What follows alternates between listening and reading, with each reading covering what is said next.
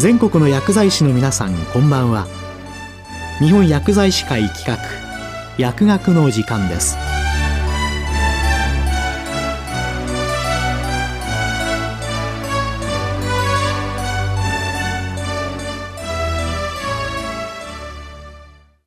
今日は電子処方箋の運用について。厚生労働省医薬生活衛生局総務課企画調整専門官高橋雄一さんにお話しいただきます。皆さんこんばんは。厚生労働省医薬生活衛生局総務課の高橋です。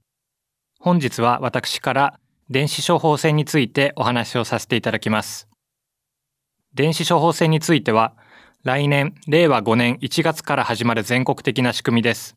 現在、マイナンバーカードを保険証として利用したり、受付段階での患者ごとの医療保険の資格情報を確認する仕組みであるオンライン資格確認等システムを各医療機関、薬局に導入していただいていますが、電子処方箋はこの仕組みを活用したものとなっています。そのため、電子処方箋システムを利用する場合には、オンライン資格確認等システムの導入が前提となっています。このオンライン資格確認の仕組みを利用して、社会保険診療報酬支払基金及び国民健康保険中央会に電子処方箋の中核となるシステムを構築しています。このシステムは電子処方箋管理サービスと呼ばれており、全国の医療機関、薬局をつなぎ、電子処方箋のやり取りを可能としています。この全国的な電子処方箋の仕組みには様々な利点があります。まず、電子処方箋の活用により、医療機関、薬局において紙の処方箋を物理的に保管する必要がなくなり、保管スペースの削減やファイリング作業が不要となるといった利点が挙げられます。また、電子化により、患者がマイナポータルや対応する電子版お薬手帳アプリで処方情報や最終的な調剤情報を確認することを可能としており、処方から調剤、その後の患者による薬剤の確認までが電子的なデータのやり取りで完結できるようになります。ただ、電子処方箋は単に処方箋を電子化したものではありません。電子処方箋管理サービスには、医療機関、薬局をまたいで重複投薬や近畿のチェックをする機能を組み込んでいます。これにより質の高い医療が可能になると考えています。重複投薬等チェックは機械的なチェックであり、その使用については医療機関等向けポータルサイトなどで公開したいと考えています。ただし、この重複投薬等チェックは電子処方箋の機能の一部に過ぎません。患者がマイナンバーカードを使った場合に、他の施設で処方、調剤された情報を医療従事者が参照できるようになる機能の役割が大きいと考えています。他施設の情報が参照できるようになる場合の利点としては、まず患者の記憶に頼るのではなく、正確なデータに基づいた検討を行うことができるようになることが挙げられます。ただし、これだけではありません。例えば、糖尿病の薬を一つ例にとっても、インスリン、ビグアナイド薬、スルホニル尿素薬、DPP4 阻害薬、SGLT2 阻害薬など様々な種類のものがあります。医師や歯科医師、薬剤師は各自が持つ専門性から患者ごとに薬剤の適切性を吟味するわけですが、逆に言えば、この患者さんに他施設でこのような薬が出されているということは、このような性質を持つ患者さんなのではないか。そうであれば、こちらの薬が適切なのではないか。といった形で背景情報として診療、処方、調剤に役立てることが考えられます。その他に、歯科医師が虫歯の治療できた患者について、糖尿病の気質がありそうだけれど、糖尿病治療をしているようには見えないといった場合に、糖尿病の観点で受診干渉を行うといったことや、抜歯の手術をする前に抗凝固薬が出されていないか確認するなど、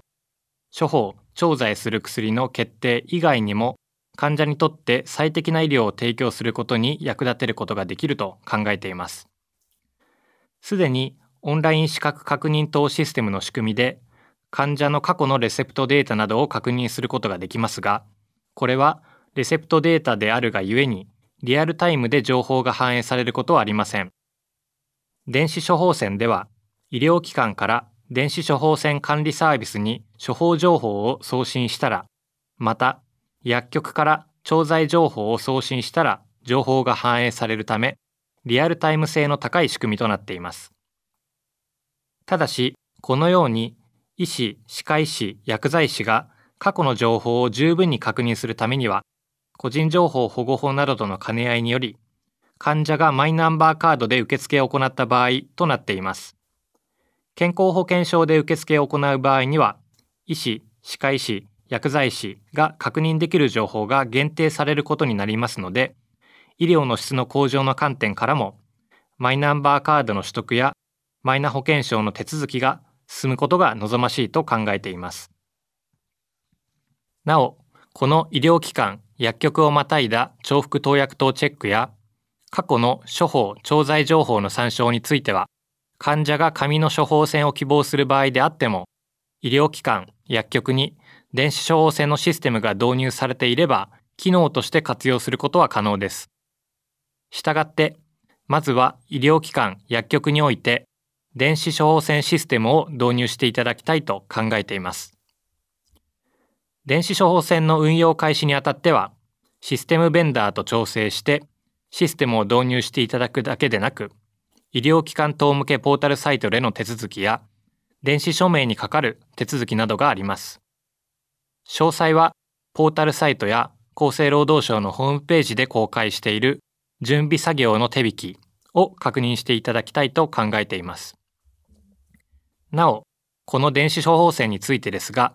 完璧なものだとは思っていません。例えば、院内処方文には対応していないことや、制度創設時期との兼ね合いから、運用開始当初はリフィル処方箋に対応できていないことが挙げられます。また、電子処方箋の仕組みは、オンライン診療、オンライン服薬指導、在宅医療で生きるものと考えていますが、オンライン診療などにおいては、マイナンバーカードによる同意ができないといったことも課題です。オンライン診療などにおけるマイナンバーカードでの同意については、来年度にシステム上の対応を行う予定であり、その他についても順次機能拡充を図っていく予定です。このような形で、令和5年1月から国の電子処方箋管理サービスを介した電子処方箋の仕組みが始まります。医療従事者の方々におかれましては、開始後しばらくは医療現場で患者からの質問への対応などが発生すると思いますが、何卒よろしくお願い申し上げます。なお、全国的な本格運用の開始は、先ほどお話した通り、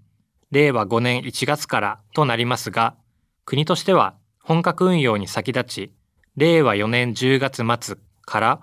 山形県酒田地域、福島県須賀川地域、千葉県旭地域、広島県朝地域で先行運用を開始し、システム上の動作確認や電子処方箋の運用にあたっての課題の探索などを行っています。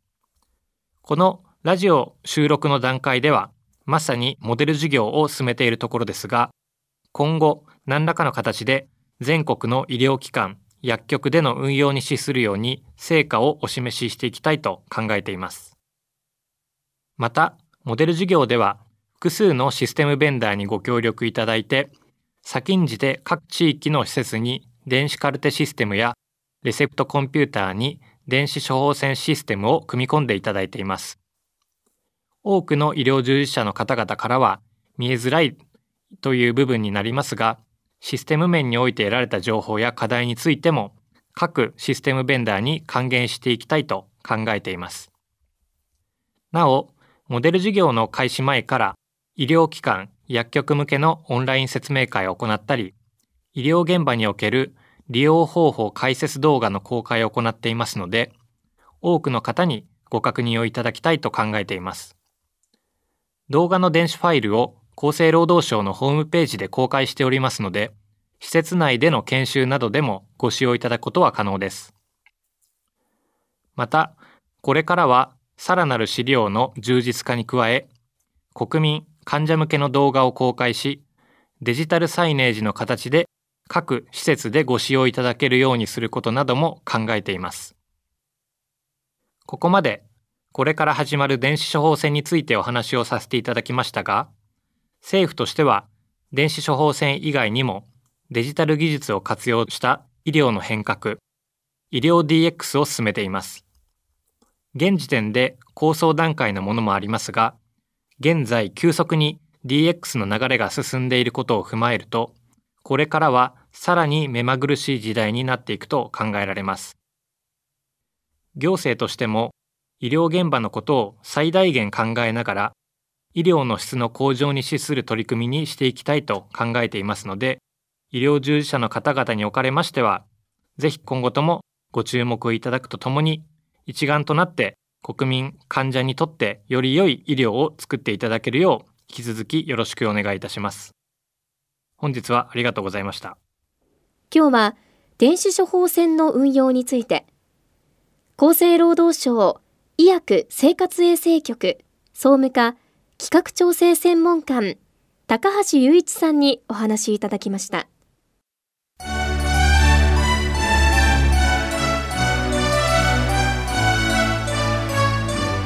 本薬剤師会企画。薬学の時間を終わります。